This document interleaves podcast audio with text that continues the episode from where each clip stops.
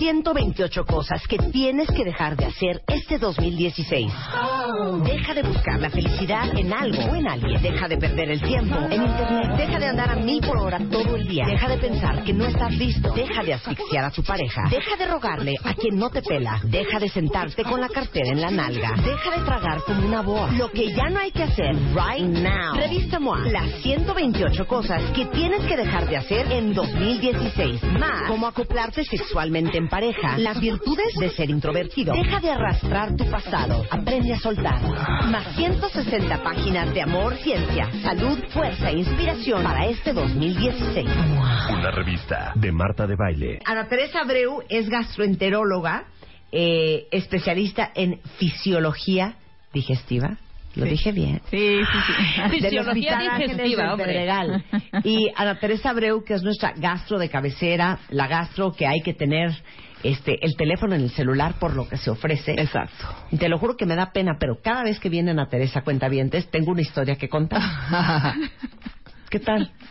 25 de diciembre, subiéndome a un avión para irme a la vacación, y una de mis hijas, mamá, me estoy muriendo del estómago, mamá, no puedo más, mamá, ya casi sudando frío, y yo a punto de tomar un avión. No, bueno. Y en Estados Unidos, a ver dónde consigues un antibiótico. Sí, no, adiós. En ese momento empiezo a whatsappear sin parar a Ana Teresa, ¿te acuerdas? Ana Teresa, ¿qué hago? Gracias a Dios Spider-Man seguí en México, pudo correr a la farmacia en México para traerme los medicamentos que me recetó para la niña Ana Teresa Abreu. Pero bien. relevo. Sí, pero todos necesitamos una Ana Teresa Abreu. Totalmente. En nuestras vidas. Una angelita de nuestro estómago. Eh, Una angelita en nuestro Está estómago. Hoy vamos a hablar de 10 cosas que hacemos, pero que realmente, o sea, que hacemos tra- pensando que son buenas para nuestro organismo y que repercuten en nuestro tubo digestivo. Ok. y que dices, ay, ¿qué tiene? Esto es lo que hay que hacer. Claro. Esto es lo bueno. A mí me dijeron que A mí me correcto, dijeron. esto se vale. Me lo dio mi mamá. Sí, Lo hacía mi abuela. claro. ¿No? Y no, no es así. Número uno, ahí les va. Número uno, quiero evacuar todos los días Ajá. porque es lo mejor y es lo más sano. O sea, quiero ir al baño todos los días. Y puedo usar laxantes. Ah, Y ok. usar- claro. Hay gente que usa laxantes porque necesitan evacuar todos los días como una idea fija de qué es lo sano. Claro, Evacuar claro. todos los días. Pero realmente tenemos una periodicidad de evacuaciones. Lo que es normal es evacuar más de tres semanas, digo, al revés, perdón, más de tres días a la semana, que tengas satisfacción después de evacuar y que la evacuación sea una pieza suave de bordes lisos. Perfecto. Bristol, Una o varias. cinco. Bristol, cuatro o cinco, sí, Ok, tres, cuatro. Sí, Bristol, cuatro o cinco. Muy bien. Pero, Pero tres veces por semana, hija. sí, como mínimo. Como mínimo. Sí, mínimo. Tres veces por semana. Esto de alguna manera es, de- lo podemos decir de otra manera. Un día sí, un día no. Claro, un día sí, un día no. o sea, no no pasa todo nada. el mundo va al baño No todos los to- días no. y están bien. Y hay gente que va tres veces al baño después de cada comida y también son normales si, están, si ese es su patrón habitual de evacuaciones. Claro. Pero no porque no vayas a diario vas a tomarte un laxante que sí tiene repercusiones y ahí vienen las repercusiones. Pero espérate, A eso ver. es diferente a estar estreñido. Claro. A ver, una cosa, ahorita explica, una cosa es no ir al baño diario y, Y otra otra ser cosa estreñido. es estar estreñido. Entonces, ¿cómo es ser estreñido? Ser estreñido es ir menos de tres veces por semana, hacer canicas duras o canicas en una apelotonadas en una pieza que te cuesta mucho trabajo sacar. Bristol 1 y 2. Ok. Y tercera condición que no tiene satisfacción. Ujú. El escenario, por ejemplo, puede llegar una persona que te diga, fíjate que voy cinco veces al día, pero todos los, eh, eh, to- en cada momento en el día hago canicas chiquititas. Pues estás estreñido. No, pero hago cinco veces al día. Estás No, estreñido, estreñido, porque claro. haces canicas y por rebosamiento estás tirando caniquitas. O sea, En- caniquitas eh, son heces deshidratadas. Sí. Sí, duras. Como bolitas eh, de chivito. Les llamamos esíbalos, pero la, pero la, la similitud con las bolitas de chivito son Ahora. ¿por qué esas en bolitas de chivito? porque el colon chupa agua. Entonces, le- jala el agua que hay en, en la materia fecal, en el residuo, de lo que ya no va a querer tu organismo. Entonces, sigue, de aquí a que transita casi metro y medio, dos metros de, de intestino grueso, sigue chupando agua.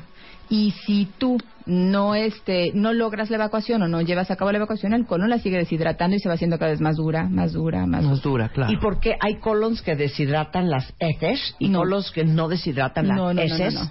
Todo el colon no las deshidrata. To- Le jala el agua, Déjale el agua. eh, porque la necesita el organismo, también obtiene líquido de, de, de ahí y solo va dejando un residuo. Claro, pero ¿por qué hay gente a la que no nos pasa eso? Porque tienes un buen tránsito intestinal, porque tomas una buena cantidad de agua y porque comes fibra y la fibra mantiene el líquido en la materia fecal, entonces tienes evacuaciones satisfactorias, bonitas, Bristol 4. Ay, sí, es Entonces, hay soy una, feliz. hay una gran diferencia entre ir poco al baño y estar estreñido. Claro. Entonces todo el mundo dice, no, pues como no voy al baño diario, me voy a meter como yo, de ver. chavita. Para ir a la playa, seguro. Ya sabes, o sea, hijo, hay que irse a Acapulco el Ajá. viernes. No, pues ¿qué hago para ir un poco más delgada y con la panza plana? ¿Qué hacías? Y había una cosa en aquel entonces, a ver si ustedes se acuerdan, cuentavientes, espantosa, que era una pasta que venía en un bote que se llamaba tamarine. El tamarine, Entonces claro. tomabas dos cucharadas soperas de tamarine Y Bueno, órale, casi riájatelas. Me muero la noche anterior. Esos son laxantes osmóticos. Y algunos de algunos laxantes tienen algo que se llama eh, son laxantes irritativos que tienen hierbacén y ahí es donde vamos en el efecto adverso. Hay personas que de diario toman hierbacén, hojacén, incluso en comprimidos o en, en- en presentaciones y no bajo una pres- eh, este, prescripción médica. ¿Y qué te ocasiona? Eh, sí te irrita el colon y acabas teniendo una evacuación falsamente diarreica o sea, o falsamente suave porque no es tu tránsito habitual. Tiene el efecto farmacológico. o sea, ¿qué hace esa hoja? Eh, irrita el nervio, irrita un nervio que, que- que- que está en, el- en nuestro tracto digestivo, en concreto en el colon, que se llama nervio mientérico o plexo mientérico, pero no solo lo irrita, lo va deteriorando. Entonces, cada vez vas necesitando más dosis de este laxante irritativo para poder tener el efecto de evacuación. O sea, está bien usar esa hoja, De manera aislada, pero siempre y cuando esté bajo prescripción, eh, de manera aislada cuando vas a viajar, cuando no tienes, cua- casi siempre cuando viajamos nos estreñimos, como un rescate. Ok, pero entonces, ¿cuáles son los tipos de, de laxantes? Hay laxantes irritativos, hay laxantes que llamamos osmóticos, que son los mejores. Los laxantes osmóticos son los que jalan el agua hacia el interior del intestino, la mantienen ahí y el excremento sigue estando hidratadito. Ok. Eh, y hay otro tipo de, la- de- de medicamentos que no te, no te laxan como tal, porque no tienen un efecto laxante, sino que actúan a nivel de la musculatura del, del colon y esos favorecen que tengas movimiento intestinal sin irritar ni la mucosa ni hacer un, un- un- ni estar actuando Para sobre el nervio. Claro, para que se mueva, pero es normal, lo que es normal es evacuar más de tres veces eh, por semana. Evacuaciones Bristol 3, 4 y 5, una pieza suavecita con grietas, una pieza de bordes Sí. lisos o varias piezas de bordes lisos y tener satisfacción. Ahora, dijiste irritativos, osmóticos, Básicamente, básicamente. básicamente. Obviamente, un gastro que sabe su cuento, sabe si te va a recetar irritativos osmóticos o siempre te receta osmóticos. No, eh, la, la prescripción es distinta, es... eh, eh, hay, hay distintos tipos de prescripciones, dependen eh, de cada paciente. De cada De cada paciente. paciente y de los recursos. Por ejemplo, a veces hay en instituciones, hay solo algún tipo de, de- de laxante. Claro, entonces, ¿qué pasa cuando tú solito dices, hijo, me voy a laxar? O, te voy a decir, ya no médico. Que te, hay, hay una, farmo- una famosa eh, hierba, este, un, un, un- ¿Un una- té o qué? Hay un té, ¿Cómo se llama? Ah, no, dilo. ¿sí lo digo? Dilo, ni modo. Becunis. Ajá. ¿Qué, qué, qué tiene? Este, ese te provoca, es, eh, o hierbacén, hay sustancias que tienen hierbacén y esas son laxantes irritativos, lastiman muchísimo, muchísimo la, la, eh, toda la mucosa, toda la superficie de la mucosa del intestino delgado y grueso y te mantienen en diarrea. Entonces sí vas a ir al baño, pero Pero es un, estás provocándote diarrea. Y esto puede generar o puede derivar no solo en que tú tengas, este, en que estés lastimando el colon o que te hagas a lo mejor dependiente a un laxante, sino también tiene, puede tener otro gran efecto, mala absorción intestinal. Sí, hay, hay, hay, también, por ejemplo, hay otro té, un famoso té que es muy común usado, que se llama el té de las eh, siete bailarinas, tres bailarinas, no recuerdo exactamente. No recuerdo las sustancias, eh, porque no es mi área en particular, pero sí, sí son eh, hierbas que, aunque se han ocupado empíricamente, tradicionalmente, hay gente que la conoce desde generaciones atrás, el problema es que provoca de manera, ah, sin saber, al azar, te puede dañar tanto el intestino que se lleva todas tus vellosidades intestinales, no absorbes ningún nutriente y te quedas con un síndrome de mala absorción intestinal de por vida. Entonces No, ahí es vemos- peligroso, Claro, Síganse es metiendo peligroso. chochos, cuenta bien. Sí. Síganse o metiendo hierbas o chochos. tés o que no Claro, que no porque estén- uno piensa, ay, pues es una Es un té, hierba, es es, un té. té. No puede hacerte daño un té porque es natural. No, No, siempre. ¿sí? No siempre. Hay, hay, hay herbolaria que puede, puede ser dañina. Claro, y hasta mortal, ¿eh? Claro. Bueno, Claro, claro, Entonces, claro. no se estén laxando. No. Tienen que ir con un gastro Sí. a que les regule todo el sistema digestivo. Y ubicarte si en verdad eres estreñido. No es lo mismo que tú digas, sí, de manera aislada ocupé un poquito de, de, de hierba zen porque viajé, porque estaba, estaba Ay, tapada. no, sí. no. Ahora Pero no. imagínense ustedes un niño de 8, 9, 10 años que no va al baño, entonces la mamá dice, ay, pues le voy a dar lo más suave que puedo pensar.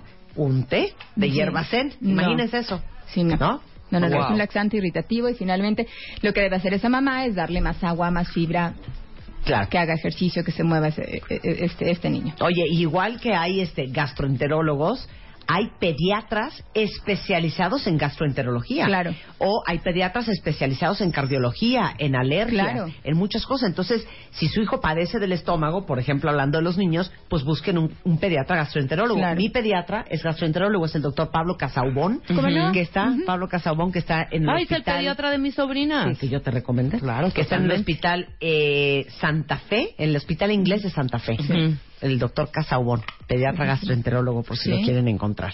Ok, punto número dos de cosas que hacemos este, de manera como muy habitual y que no sabemos cómo le estamos dando en la torre al estómago. Atracones.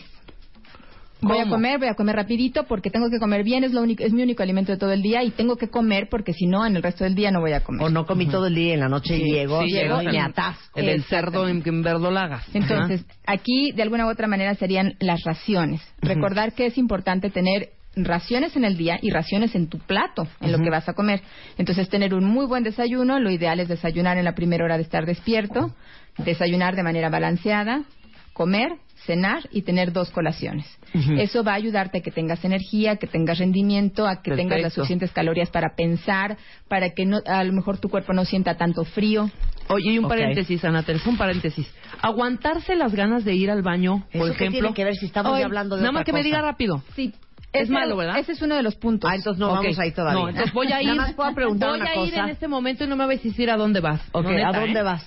Al baño. Ok. Espérenme un ver, segundo. eh, Ana Teresa, dijiste, es súper importante comer en la primera hora, hora de estar despierto. de claro. estar despierto, Esto desayunar. tiene mucho que ver con cómo vas a funcionar en el ¿Por transcurso qué? de tu día, porque tu cerebro, eh, en el momento en el que tú te levantas, para todo, tu cerebro eh, le da las órdenes a tu tubo digestivo y parte del tubo digestivo que casi nunca pensamos es el hígado.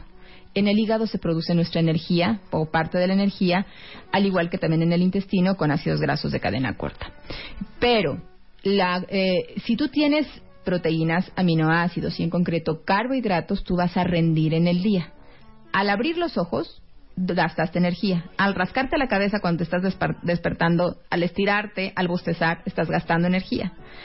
Si tú sales de tu casa después de una hora, a lo mejor ya, hici- Sí, ya, ya te bañaste, ya te bañaste, te te vestiste, ya te fuiste, te vestiste, te hiciste el la gastaste todo. energía. Ujú. Pensaste, gastaste energía, parpadeaste, te pintaste, todo, gastaste energía. Y el cerebro dice, Marta no me ha dado de comer en, en, en, en esta hora y yo le estoy hecho, dando 12 energía. horas, ¿no? Sí. Yo le estoy dando yo, yo le estoy dando energía que hay de reserva en el hígado. Cuando tú le llegues a dar alimento después de esa hora de estar despierta y funcionando, entonces el cerebro dice, vamos a mandar lo que Marta me está dando de comer de su, eh, del tubo digestivo, lo vamos a mandar a una vía muy especial, que es una vía de reserva. Entonces, por eso entiendes ahora que muchos de los gorditos comen una o dos veces al día y nunca desayunan. El desayuno es bien importante. El cerebro piensa distinto si ya bostezaste, ya te estiraste, te bañaste, te bajaste y te comes, haces un buen desayuno balanceado donde tengas proteínas, tengas eh, lo usa para energía y, no lo usa en pánico de, híjole, quién sabe a qué hora me va a dar de comer otra vez, reserven. mm, Y en vez de mandarlo a reserva, dice, úsalo porque Claro. me va a dar en un ratito más. Claro. Y si tú le das una colación a unas dos o tres horas, el cerebro dice, oye, ya me había dado y me volvió a dar, gástalo. Claro. Y no lo manda a reserva. Entonces las personas delgadas tienden a tener, o eh, como hábito procuran desayunar, comer y cenar y tener dos colaciones. Eso es importante. Regresando, otras siete cosas que hacemos súper seguido, que son tan malas para el estómago, con la doctora Ana Teresa Abreu. No se vayan, ya volvemos. Ya volvemos. Marta de Baile. Onceava temporada. W Radio. Extreme Makeover, Extreme Makeover 2016. El cambio. Un hombre. Una mujer. Dos transformaciones. El Dream Team. Abel, Miguel, Natalie, Karim, Rodrigo, Claudia, Tomás. Métete ahora a martadebaile.com com, o wradio.com.mx y, y- y checa las bases. Extreme Makeover 2016. Solo por W Radio. Oigan, estamos de regreso en W Radio y estamos hablando y aprendiendo sobre nuestro estómago, nuestro, nuestro tracto digestivo, como lo diría Ana Teresa correctamente, con Ana Teresa Abreu, que es gastroenteróloga y es especialista en fisiología digestiva. Y estamos hablando de 10 cosas que hacemos bien seguido que no tiene una idea lo malo que es para, para todo el, el- el sistema digestivo. Ya hablamos de usar laxantes, ya hablamos de comer más de lo que nos hace sentir satisfechos. Y vamos con el tercer punto. ¿Por qué, Ana Teresa? Pero es que si uno se siente mal porque tomó mucho, si uno se siente mal porque tienes náuseas y asco, si uno se siente mal porque algo sientes que te cayó mal, ¿por qué no se puede uno inducir el vómito? A lo, ¿No? mejor, a lo mejor todos lo hemos hecho, Sí. eh, pero realmente sí tiene efectos vomitar. Ajá. Cuando tú vomitas es un mecanismo de defensa de tu organismo, pero es un reflejo, es como tal, el organismo te da la orden y te dice, por favor, sácalo. Y entonces hay un arqueo, no necesitas meterte tú el dedo, hay un arqueo que viene desde tu propio organismo por una orden del cerebro y puede haber como tal un vómito. Pero, la- pero que tú te provoques el vómito finalmente... eh, Vas a lograrlo, sí lo vas a lograr, tal vez vas a sacar algunas cosas, tal vez vas a sacar algunas toxinas, no lo sé si en verdad algo te cayó mal, pero fíjate que vomitar puede implicar un esfuerzo tan grande que desgarra la mucosa del esófago. Y eso y puedes acabar en un sangrado o en una hemorragia del tubo digestivo que es un sangrado eh, secundario a esta rasgadura que se llama sangrado de Mallory Weiss. Y realmente acabas en una urgencia porque te tienen que hacer una endoscopia de urgencia y a veces inyectar sustancias que favorezcan que deje de sangrar ese desgarro de la mucosa. ¡Cállate! Sí. Bueno, Entonces puedes... yo conozco a alguien que tuvo eso. Sí. Y ahí les va la historia. Tomó mucho. Esa persona tomó mucho. Y no está acostumbrado a tomar. Y en eso dijo, me siento pésimo, se puso a vomitar y de Salió repente sangre. era sangre Fresca. roja. eh, Roja, fresca, No rutilante. saben qué cosa impresionante. Qué cosa Claro. más impresionante. Claro. Eso se llama síndrome de, síndrome de Mallory. Weiss. W Mallory E Weiss. I S S. Y es que se rompió qué? Se rompe la mucosa y se llegan a veces a, a- a- pero es que es tal el arqueo que se desgarra como tal la mucosa. Claro. Y sí, por supuesto, puede ser una verdadera urgencia, una verdadera urgencia endoscópica. Y eso pasa más cuando el vómito es natural o cuando el vómito es inducido. En cualquier vómito. Ajá. En cualquiera. Cállate. Pero si tú estás favoreciendo el vómito, por supuesto que vamos a favorecer o tenemos un mayor riesgo de. De que te dé. Además, cada que vomitas, cuando vomitas, tu estómago produce ácido y entonces empiezas a tener erosiones también dentarias. Puede- puedes tener enrojecimiento Por eso la gente de la que garganta. tiene bulimia, ¿no? Exactamente. Eh, las personas que tienden, o sea, que tienen estos trastornos de conducta alimentaria como bulimia, tienden erosiones dentarias, se les, se, se- se les descomponen sus dientes porque el ácido que viene desde el estómago finalmente está en contacto en la cavidad oral. Y sí, por supuesto, también ese es otro, otro aspecto negativo en el tracto digestivo. Claro, oye, nunca hemos hablado de esto con, con Ana Teresa, pero te tengo dos preguntas muy interesantes. Hay gente, y no sé si alguien de ustedes sea así, cuentavientes, manifiéstense ahora, que nunca han vomitado. Sí, Y que no pueden vomitar. no pueden. ¿Cómo de es ellos, eso? Uno de ellos es mi hermano. El día eh, que si tiene que vomitar se muere, ¿eh? O sea, ¿Por se- qué? Se muere. No, porque- ¿Pero qué no pueden o qué? Pues es que muchas veces hay una experiencia previa en la que a lo mejor trataron de vomitar y sintieron que se ahogaban y no, no, no respiraban. Ese es, un, ese es un, un escenario. Y en el otro es, sienten realmente que no pueden. Las personas que están eh, que tienen una cirugía de antirreflujo que se llama funduplicatura, esas personas tampoco pueden vomitar y tal vez no deben vomitar porque si no deshacen la funduplicatura. Eh, y, y pueden incluso sentir, la- tener la necesidad y no hay manera de que Sí, pero vomiten hay y una el cosa que es psicológica. Pero hay algo fisiológico que haya gente que de veras fisiológicamente no puedan vomitar.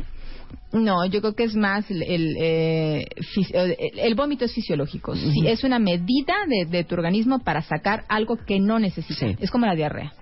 Entonces, eh, eventualmente todos alguna vez en la vida podemos vomitar, sí. Pero sí hay personas que Nunca han vomitado. Nunca lo tienen, pero a lo mejor nunca han tenido una intoxicación alimentaria, nunca ha habido un escenario y hay otras que le tienen pánico a vomitar. Sí, claro. Ya, ya leo varios en el Twitter que dicen, es que me muero antes de vomitar. Sí, sí, sí, no, no. Y a mí veces vomitar hacen el cero se me complica. Hay- incluso hay personas que se podría decir no saben vomitar. Sí.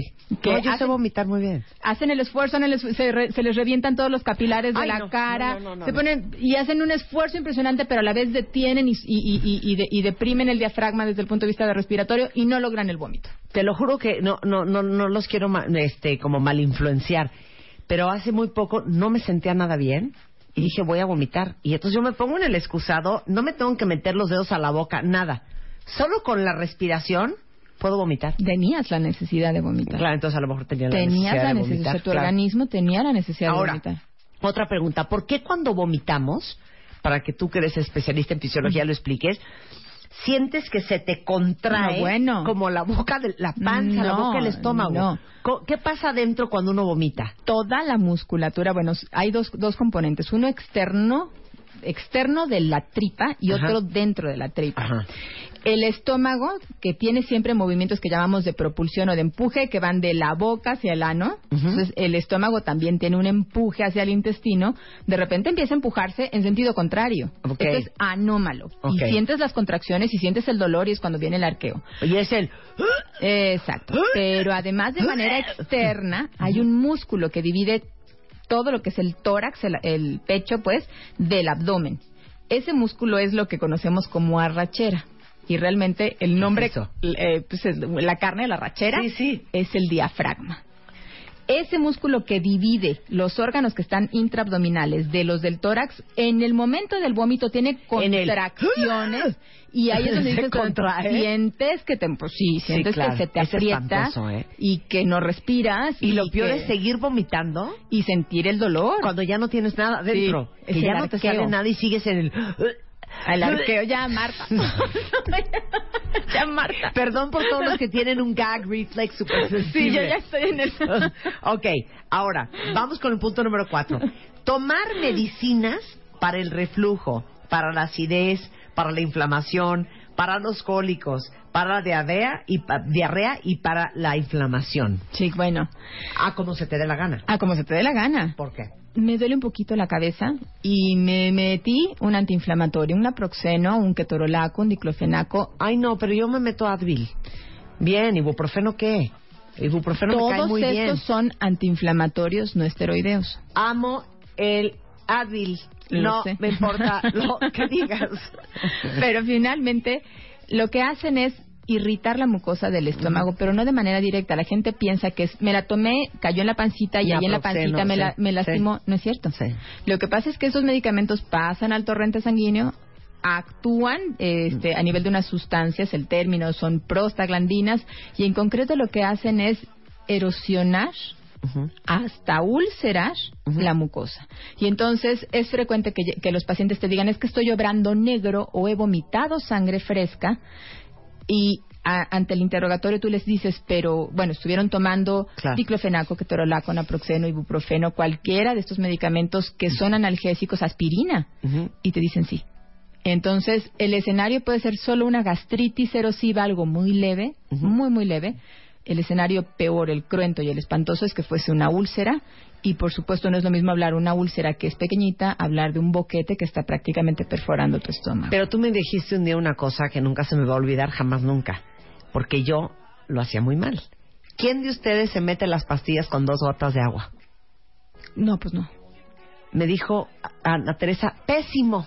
Sí, no, no, no, ahí te lesionas la mucosa del esófago. O sea, hay que tomar las pastillas con muchísima agua. No, tomarlas ¿Pero con, las- co- tomarla con el volumen de agua suficiente para Sí. que pasen del esófago, Ajá. o sea, de tu boca al esófago y del esófago al Sí, yo estómago. creo que a mí se me quedaban pegadas en la tráquea. Hay gente que tiene dolor torácico, dolor torácico, hacen hasta espasmos y cuando se hace un estudio endoscópico se encuentra la mucosa erosionada y es por un, y es por una pastilla. Claro, pero también hablaste de la gente que toma cosas para el reflujo, para la acidez, para la inflamación, para la colitis.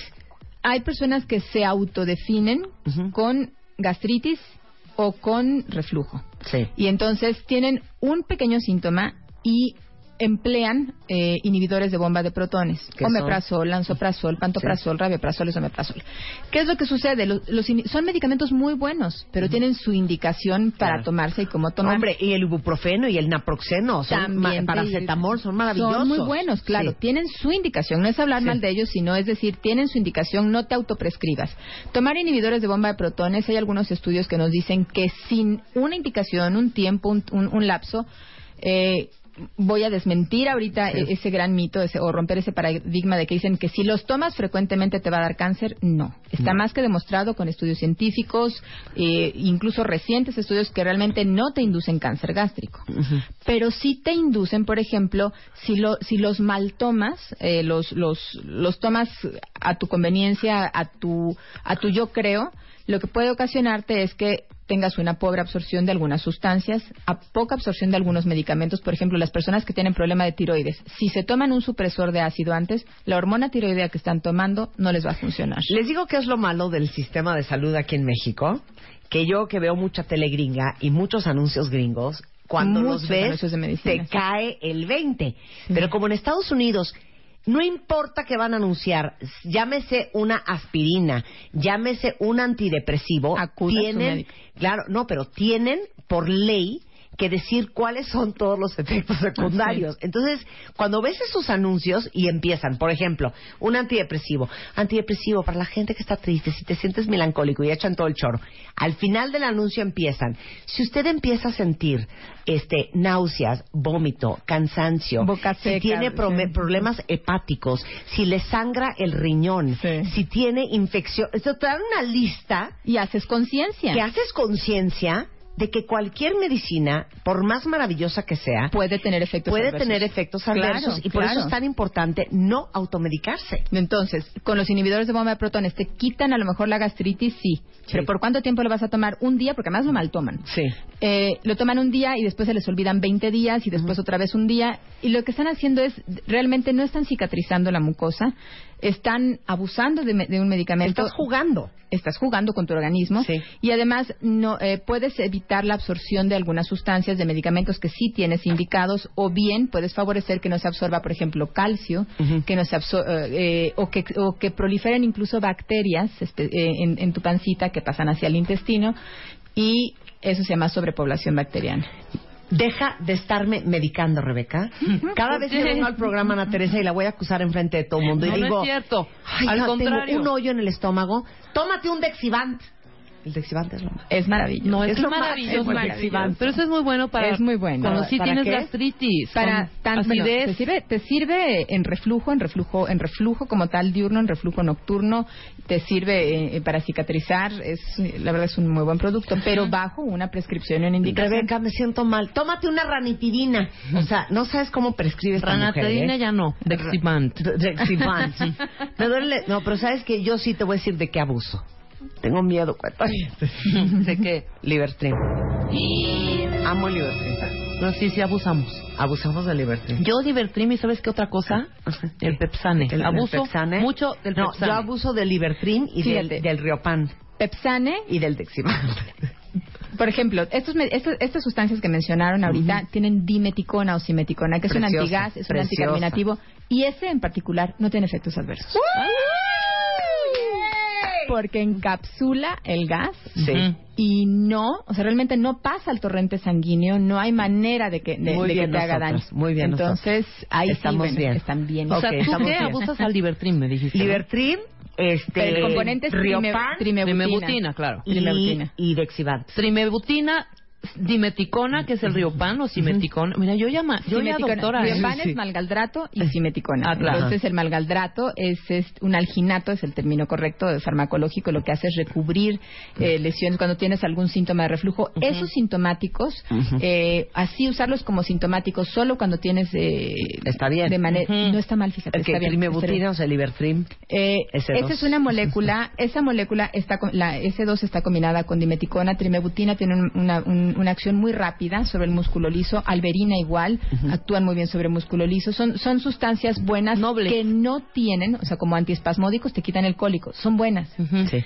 Y tienen una ventaja sobre otras, pero volvamos a la prescripción. Claro. Las ventajas es que no te paralizan el intestino, no tienen un efecto que llamamos anticolinérgico y que te lo dejan así detenido, paralizado. Y cuando el cerebro te dice, oye, muévelo porque tienes que sacar gas, tienes que sacar excremento, se va otra vez a un espasmo, a otro. Oye, el- llegó una pregunta en Twitter buenísima. Está A fuera ver, de guion, pero esto me parece importantísimo porque a mí me trauma, pero yo no sé si está bien. Cuando uno tiene diarrea. No se para la diarrea. es lo que te iba a decir, ¿por qué se quieren meter cualquier cosa para pararse la diarrea? sino la diarrea es un mecanismo de defensa del organismo. Lo que usa son sintomáticos para la diarrea. ¿Cuáles? O sea, para el dolor. Si tienes cólico, claro, Sí. pero un sintomático, algo para el dolor que no te paralice el intestino, o sea, que no te lo deje detenido, porque si tú, están proliferando en ti bacterias y lo paralizas, no, bueno, les diste terreno fértil. Claro, eso es como tapar la- el, el Eh, caño. luego hay sustancias que realmente su absorción puede no ser buena. Pero hay sustancias asintomáticas, por ejemplo, hay una arcilla que jala toxinas, adhiere toxinas y, y no te detiene el intestino. En el momento en Y el que friquene. vuelve a venir, exactamente. friquene! Y friquene. Ya somos doctoras. Claro, totalmente. Cada vez que también. tenemos diarrea nos manda la Teresa. Eso pega las toxinas. Sí, en- se queda, haz de cuenta que recubre toda la mucosa, se deposita, se queda así como adherida y en el momento en el que viene el movimiento intestinal, sale la arcilla junto con la materia Pero cuando usan cosas para taparse, taparte, no. estás evitando que salga todo ese horror que traes Desde del toxinas, bacterias, te estás deshidratando, o sea, hay todo un fenómeno este alterno en la Claro. Digo, diarrea. no le vamos a dar en la torre a los medicamentos que tapan, pero ustedes ya saben cuáles son. Y un aspecto muy importante en diarrea, si sale líquido, entra líquido. Esa es una ley desde que, desde el primer día de nacido hasta el último día de tu vida. Si tienes diarrea, entra líquido por la boca. Porque sea, si toma no- agua. Toma agua. Electrolitos, Eh, electrolitos, o sea. suero, suero Ujú. bilateral, porque si no, entonces el paciente se puede, se puede deshidratar y, y y llevarte a una, a una insuficiencia renal aguda. eh, Bueno, no saben cómo me divierte el tema de la salud. Espero que ustedes también, por lo que estoy viendo, sí. Totalmente. Ok, punto número cinco. Pelar frutas y verduras. No, bueno, ese es, ese es el, es que para que no se te pegue la cascarita de la uva en la tripa. Ajá. No hay manera. O sea, el intestino se mueve porque se mueve.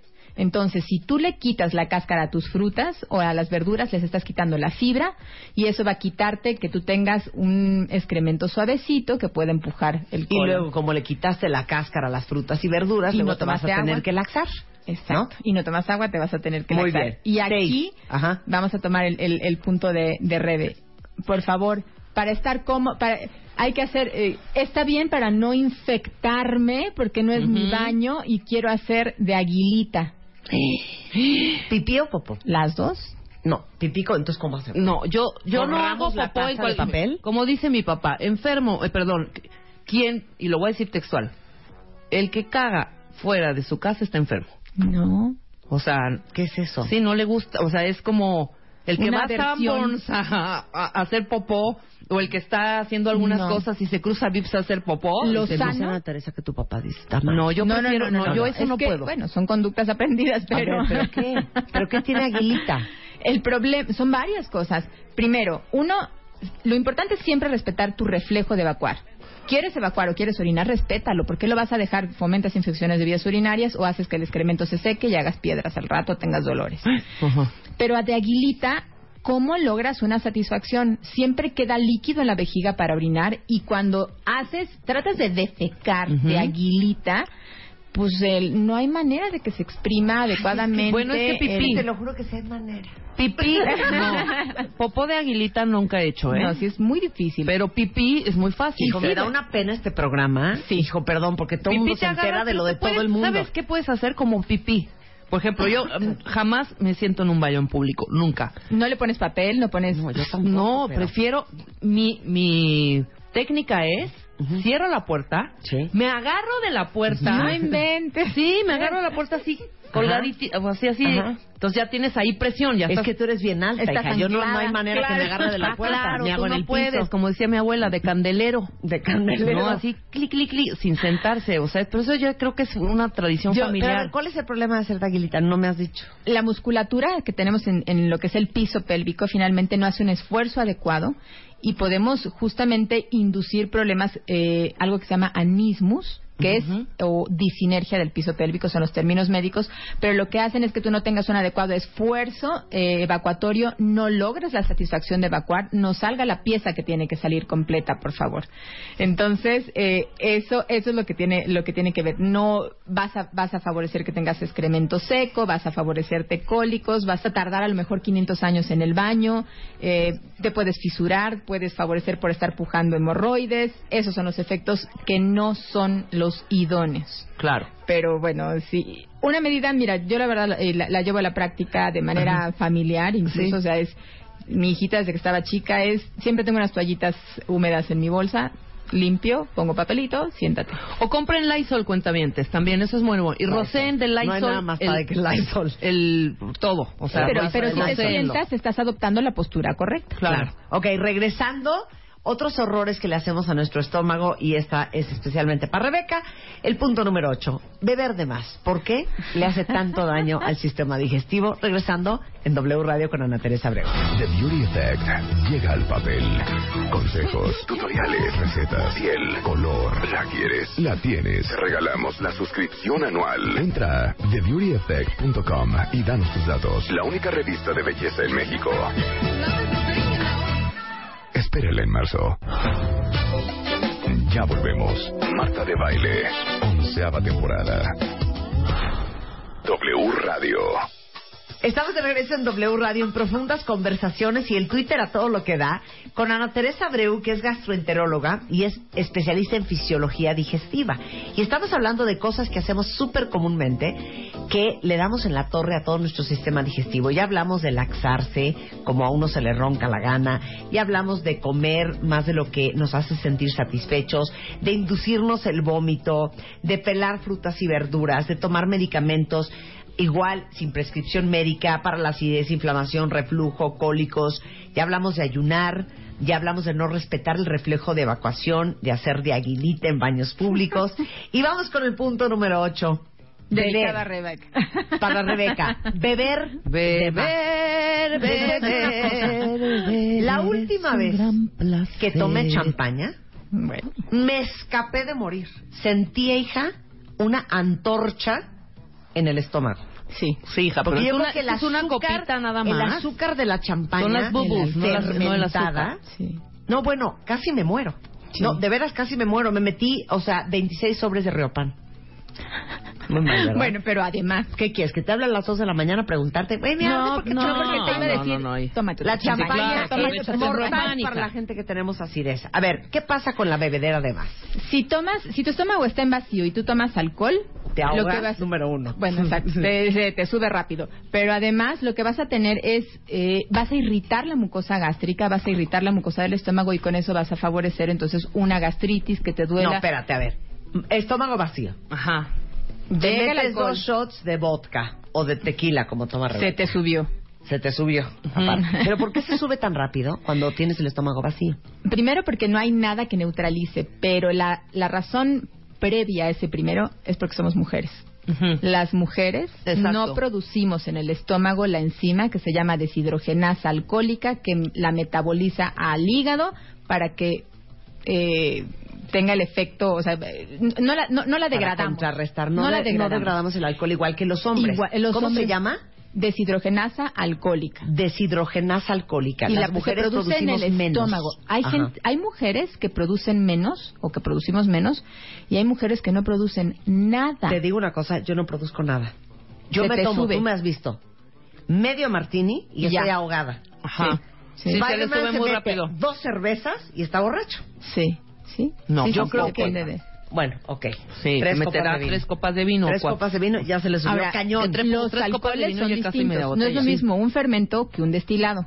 También le- el hígado los procesa distinto. Deshidrogenasa alcohólica. Deshidrogenasa alcohólica. Entonces, número uno, te metes en ayunas, eh, en, en, en con la vacío, panza en vacío el- se absorbe todo el alcohol y por supuesto ya estás briago Ujú. o briaga. Sí, claro. Pero además, directa, o sea, estás llega el alcohol directo a la mucosa gástrica y por supuesto lo irritas, o sea, queda, Por eso. eh, queda congestiva, lastimada, tienes Señora especialista en fisiología digestiva, explíquemelo bien. Sí. ¿Qué pasa si me lo meto sin nada en el estómago? Exactamente qué pasa en las mucosas, en las paredes del estómago. se Y irrita. ¿Qué se pasa si me meto un shot de vodka y traigo un bolillo con mantequilla? Ah, ¿Ok? la Quiero las dos absorción- versiones. La absorción es igual. Si tienes alimento em, y si tienes dimeticona, Ajá, no se absorbe Por eso dice exactamente la gente igual. que si te metes Peptobismol, no se te sube. Perdón. Sí, ¿no? O Pepsane, ¿no? ¿Por qué? Porque se encapsula. Cubre. Se, se- se encapsula. Sobre todo, más que nada, los derivados de la, de la degradación del alcohol, los fermentos. Entonces, eh, de alguna manera te, te, te- O te sea, ayuda. ¿por, por qué? Porque estos Pero medicamentos sí, recubren... Pero los que son alginatos en concreto, por ejemplo, tú mencionaste Riopanet, todos los alginatos lo que hacen es recubrir la mucosa gástrica y entonces el efecto directo del alcohol irritativo sobre la mucosa no sucede. Ujú. O sea, el Y río no es absorbe antes, igual. no se después, absorbe igual, se absorbe menos. O sea, porque el se alcohol te pasa al torrente menos. sanguíneo por las paredes del estómago. No, pasa al- del torrente sanguíneo pasa al hígado y el, hí- en el hígado se metaboliza. Claro, hija. Y de ahí se te va, por No, supuesto, espérate, cerebro no, y espérate, todo. ya me enredé. Cae el vodka en mi estómago. Sí. ¿Por dónde se absorbe? La mucosa gástrica lo absorbe y de ahí pasa a la circulación Ah, portal. ok, ok. Esta circulación portal es por la vena porta, pasa, pasa directamente al hígado y, por supuesto, el alcohol es un. eh, casi todas las personas piensan que es un estimulante, pero es un depresor del sistema nervioso. Entonces, cuando llega la información al cerebro, tú estás aletargado, estás todo. eh, Cuando estás borracho, estás. Abrutado. Exacto. Más que estimulado, decir otra estás cosa. enlentecido. Exacto. Claro. Ahora, para los que no tomamos, si tenemos que tomar, Procura que sea no con un sé, alimento. no sé bajo cuál circunstancia tendría yo que tener que tomar. Pues tienes Pero que comer bien y me, tu boquita. me meto un riopan y ya no me va ni a dar en la torre al sistema digestivo, ni se me va a subir. A lo mejor, exacto, no tienes tanto daño en la mucosa en- en- a, nivel de tubo digestivo, pero siempre va a haber absorción este, que va a pasar al torrente sanguíneo de, de una u otra manera. No, eso, o sea, no lo puedes evitar. Por eso, pero si no quiero se te tomar, sube mucho. quiero tomar champaña y la champaña me cae en las patas, porque de veras para la gente que tiene acidez y reflujo la champaña es mortal, ¿qué podemos tomar? Come algo si puedes, o, o antes de brindar puedes comer, o si ya sientes que te cayó mal, entonces ahí sí puedes usar algún alginato para que te recubra o para prevenirlo también. Un Oye, aquí hay una pregunta de un cuentaviente que dice, no, no hagan eso. No, dice, no. pregunta, ¿es cierto que cuando tomas mucho y comes un mazapán, el alcoholímetro no te lo detecta? Híjole, no lo sé, pero ¿por qué el mazapán es cacahuate? Es cacahuate, Les digo o sea, una se cosa, va la están sangre. enfermos cuentavientes, no Sí, creer, no puedo creer pregunta. esto. O sea, no comen ni mazapán ni nada. No beban, o si van a tomar, váyanse en un Uber. Punto. Claro. Claro. La No verdad, manejen. No lo sé, eso, eso suena más como a leyenda urbana. O sea, no sí, sé claro, si- no, se va la sangre. Sí, sí, sí, o sea, tienes, o sea, sí se... O sea, sí es que yo me imagino, no quiero ser dramática, que cuando uno bebe mucho con el estómago vacío, me imagino Que se quema. como echarle tiner a un barniz. No, Lo ¿eh? ¿Ya ven cómo se enchina el barniz? Y yo no, ¿Es ¿eh? Lo describiste, la mucosa se irrita. No. La mucosa o se sea, yo he comido, perdón, yo he tomado antes, hago una... El tequila es aperitivo, tiene las dos virtudes. digestivo y... Exacto, tiene las dos. Como aperitivo me echo un tequilita y no me cae como bomba. Yo creo Al que yo me contrario. echo en ayunas Pero un ya- tequila y pero ya has comido no es en ayunas. Bueno, eh, sí, tú- obviamente desayunaste. Ajá. ¿ok? No, pero a si la hora de la, la eh, no, desayunaste. Vas eh, así es. El estómago vacío es después de desayunar, ya después de cuatro o cinco Por eso, horas, pero como te yo lo veo. el tequila sentándote a comer Claro, antes de empezar claro, claro, claro, por claro, ahí supuesto, está el antes. alimento. Entonces Ajá. ahí ya, ya, ya se mezcló, ya, ya hay una mezcla entre eh, Sí, no lo que tú el tomas como de la mañana a las. 2 de la tarde en la Por panza. eso, pero bueno, de alguna manera. No, de pero alguna se manera, sienta antes de comer. O sea, se lo toma justo antes de comer. Antes Al de meter comer. el alimento ya lo neutraliza. No es de tráigame, no es lo como mismo. tú de tráigame mi, mi bistec y después de que tómate un vodka, no, no ahorita que me acabe mi bistec porque traigo el estómago vacío. no, no, no, no, es así. sí. yo sí, no. bueno, yo Pero Yo sí, sí se lastima la mucosa, sobre todo Claro. beber en exceso. Yo creo que ese, es- ese es el mensaje para, para, para los cuentavientes. No, y no me estés haciendo esa fama. Yo me tomo un tequilita, punto y se acabó. Y si me voy a una fiesta, Y eso es otra cosa, claro. Ajá. Me Claro. echaré mis dos o tres tequilitas en una noche, punto. Ok, bueno. Luisa Huicha si te toma, para que veas. Ok, bueno, para terminar, puntos 9 y 10 rápidamente. El 9, Excesos en los irritantes, eh, picantes, por ejemplo. La gente que come mucho, mucho chile. Aquí hay dos escenarios. Uno, sabemos que, los, que las personas que están acostumbradas a comer picante, chile, esta sustancia se llama capsaicina, pueden tener efectos benéficos en la sensibilidad de la tripa. Pueden no sentir tanta, o sea, disminuye la sensibilidad conforme te vas acostumbrando. Ok. Pero el efecto agresor es la irritación directa sobre la mucosa del estómago, Claro. favorecer gastritis, irritar la mucosa, lastimarla, ponerla congestiva, pero también el intestino, toda la mucosa intestinal. Y hay gente que te dice, es que comí chile y bueno, Claro. cuando fui al baño, No, bueno, te escapas de... Exacto. Un día fui al Villamelón y no saben la qué? salsa ahí. Deberían de Arde. empezarnos a pagar Arde, los de arde. Riopan, Ujú. Lexapro, Ribotril, Dexivan, No, bueno. Sí. este, Libertrim, Ya dijiste... li- Febra. Pexane, Febra. Febrax, este, Meteospasmil. eh, Meteospasmil. Meteospasmil, ¿cuál es a cuál es? Meteospasmil es esa maravillosa que nos da... Alberine dimeticón. Así se llama. Alberine Ah, dimeticón. Ah, ok, Se sí, llama ya, que a pagar, porque neta ya no puede ser la promoción que les hacemos.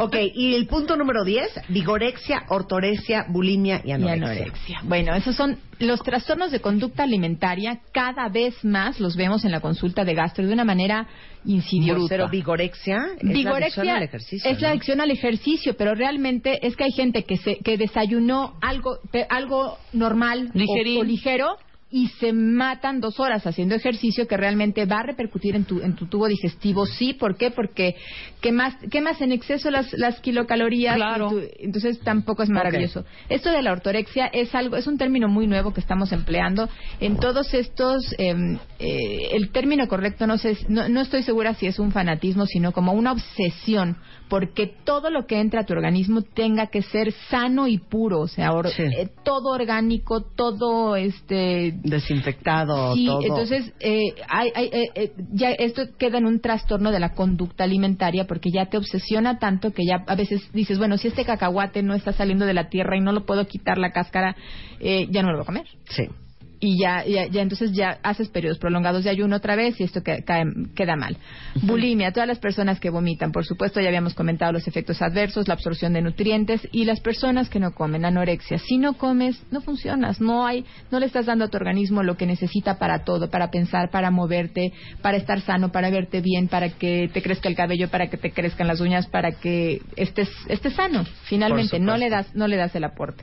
Entonces yo creo que esos serían los puntos de qué, a veces, qué cosas hacemos que realmente acaban lastimando salud y tubo digestivo. Y si alguien necesita un gastroenterólogo, están aquí en la Ciudad de México y un especialista en fisiología digestiva. Eh, Ana Teresa Abreu está aquí en el DF, en el Hospital Ángeles del Sur. El teléfono es 5652-2231. Sí. Sí, ahorita se los mando por Twitter. Y este pues ahí la contactan. Muchas gracias, Marta. Ana. Muchas gracias, Rebe. Se nos fue la primera hora. Es que, ¿cómo nos gusta lo de la salud? ¿Cómo Muchas nos- gracias. Sí, exacto. 128 cosas que tienes que dejar de hacer este 2016.